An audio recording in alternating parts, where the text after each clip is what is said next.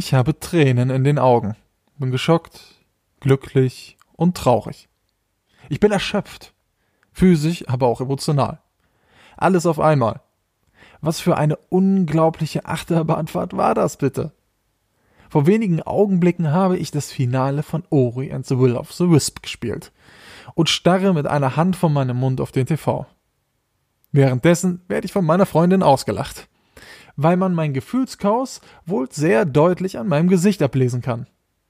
Aber verflucht, da ist in den letzten Stunden auch einiges abgegangen. Aber von vorne. Ori and the Will of the Wisp ist die Fortsetzung des grandiosen Ori and the Blind Forest. Dabei setzt The Will of the Wisp die Tugenden des Vorgängers gekonnt um und beseitigt die kleinen Schwächen, die dieser hatte. In ziemlich jedem Aspekt setzt das Spiel sogar noch einen drauf, was eine beachtliche Leistung ist. Das fängt bei der Geschichte rund um Ori und ihrer kleinen Eulenfreundin Kuh an. Die Story selbst ist dabei wenig komplex. Bei einem Ausflug geraten Ori und Kuh in einen Sturm und werden in einem unbekannten Gebiet voneinander getrennt. Ori macht sich nun auf die Suche nach Kuh. Dabei entdeckt der kleine Waldgeist, dass das Gebiet der Dunkelheit anheimgefallen ist, die jene, die ihr nicht entkommen konnten, entweder versteinerte oder in den Wahnsinn trieb. Eine einfache Rahmenhandlung, die auch nicht deutlich komplexer wird. Wirklich spannend sind aber die vielen kleinen Geschichten, die in der Welt erzählt werden. Wer anhand von Bildern glaubt, man hätte es bei Ori and the Will of the Wisp mit einem leicht verdaulichen Spaß wie aus dem Hause Nintendo zu tun, irrt sich gewaltig. Ori ist brutal. Und zwar auf eine emotionale Weise. Die Stimmung ist durchweg melancholisch und fast jeder Erfolg fordert einen Preis. Dass dies aber so gut funktioniert, ist zu einem essentiellen Teil dem grandiosen Soundtrack zu verdanken. Dieser fällt mit 60 unterschiedlichen Musikstücken auch enorm komplex aus. Viele AAA-Titel kommen oft gerade mal auf die Hälfte, ohne dabei auch nur annähernd eine solche Klasse zu erreichen.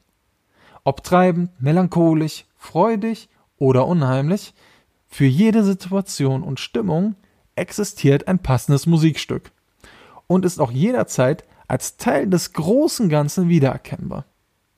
Aber nicht nur die Musik ist fantastisch. Das gesamte Sounddesign ist grandios.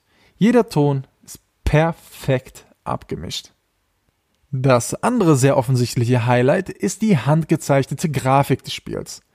Selten hat Grafik so sehr von HDR profitiert wie hier bei Ori the Will of the Wisp.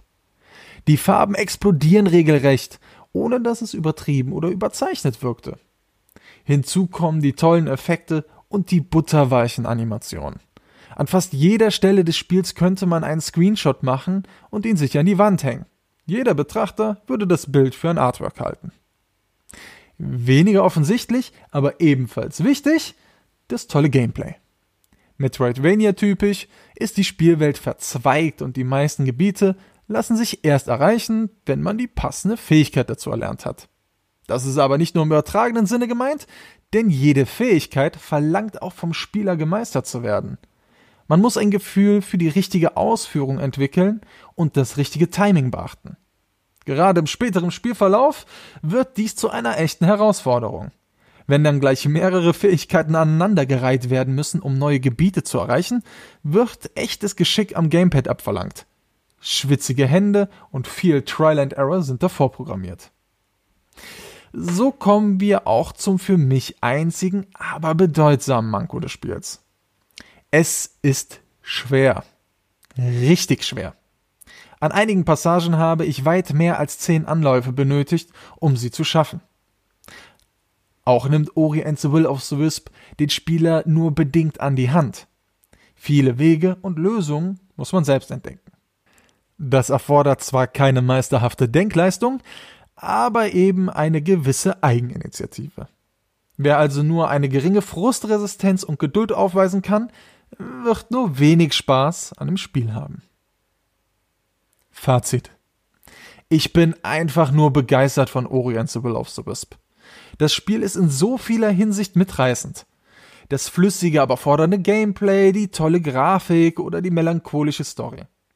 Alle gemeinsam bilden sie ein Meisterwerk, aber auch eines, auf das man sich einlassen können muss. Wer weder frustresistent ist, noch mit der bunten Knuddeloptik klarkommt, wird trotz der vielen Pluspunkte nur schwer Spaß an dem Game haben.